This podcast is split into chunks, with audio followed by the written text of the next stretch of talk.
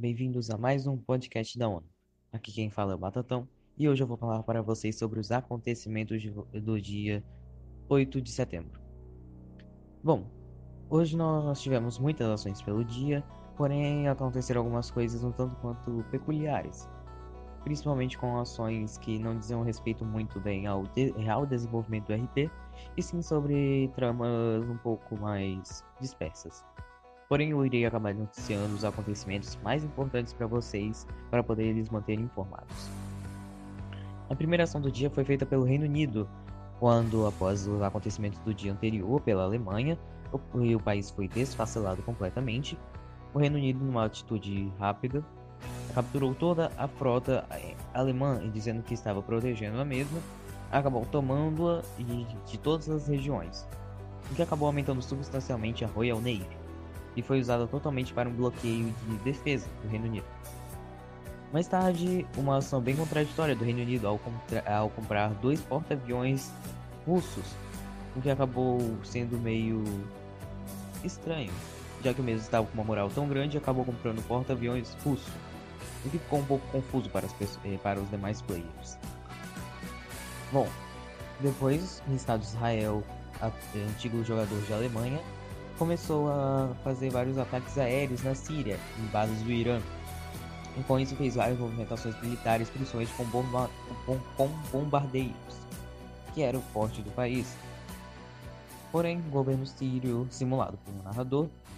eh, fez alguns pronunciamentos, não acabou tendo uma resposta imediata para o acontecimento. E com isso, o Estado de Israel continuou atacando as regiões.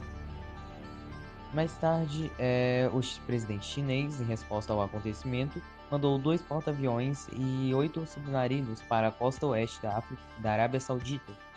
para poder tentar barrar os ataques eh, do Estado de Israel, ou ao menos amedrontá-los. Mas, em resposta, a Mossad, eh, o serviço de inteligência de Israel, enviou 20 agentes para se passarem por engenheiros, entrarem na, em bases aeronavais e sabotar algumas frotas, para que evitassem ataques futuros aos reinos. É, após o meio-dia, o, é, o Quênia britânico começou a fazer linhas de defesa contra é, no, ao lado de Uganda, em uma futura tentativa de ataque ao mesmo, para tentar expandir seu domínio já que havia perdido dois países relativamente grandes, como o Sudão e o Sudão do Sul. E agora estaria um tanto quanto esquecido na África, dependendo completamente do Reino Unido. Com isso, não muito tempo depois, eles acabaram atacando Uganda eh, com aviões bombardeiros e acabaram atacando cidades muito importantes, exceto a capital de Uganda, o que causou algumas reviravoltas internacionais, principalmente com Benjamin Netanyahu, o primeiro-ministro de Israel, intervindo é, politicamente na situação, dizendo que eles estavam é, quebrando os direitos humanos, e o Quênia disse que eles haviam ah, destruído algumas regiões com, é, com uma região grande de tráfico, porém eles afirmaram que isso era completamente desproporcional à atitude queniana. Porém, é, a situação acabou sendo, é, acabou esquentando um pouco, com movimentação de 10 mísseis balísticos intercontinentais por parte de Israel, que foram apontados para Nairobi, a capital do Quênia, o que não deu muita procedência. É, mais tarde começaram algumas ações um tanto quanto, des, é, não diria desnecessárias, porém, e, porém um pouco inusitadas no RP com mensagens e algumas conversas, desenrolares da trama, principalmente da Dinamarca e da China, com encontros do primeiro-ministro chinês com é, princesas e várias pessoas, e até com o ataque de Renan Bolsonaro, onde o primeiro-ministro acabou matando mesmo. É, algumas ações um pouco é, realmente baixas, que eu posso acabar não citando aqui, e como eu havia dito realmente, várias, várias viagens do primeiro-ministro chinês para a Dinamarca, umas duas idas vindas, e só fomos ter é, ações realmente necessárias às 18 horas, quando a China começou a produção de 500 radares Terahertz por 25 bilhões. Esses são projetos extremamente secretos feitos pela China, que ainda não se sabe muito bem qual é a sua finalidade. Porém, no projeto mostrou ser um, um projeto muito bem feito e de uma potência realmente destruidora. Mais tarde, a Índia começou a, a Índia e o Brasil firmaram um pacto entre si para melhorar as relações econômicas e estreitar uh, as relações entre os países do BRICS, algo que estava realmente esquecido faz um tempo, melhorando a imigração de indianos para o Brasil e também alguns acordos para poder melhorar o comércio com os brasileiros. É, após a completa destruição da Alemanha, o país caiu em anarquia e foi decretado o Império Alemão Oriental, onde um jogador estava cuidando da Alemanha Oriental e um outro estava cuidando de um movimento anarquista, onde começou uma pequena guerra civil no país, o que acabou não, afetando muito as potências estrangeiras que apenas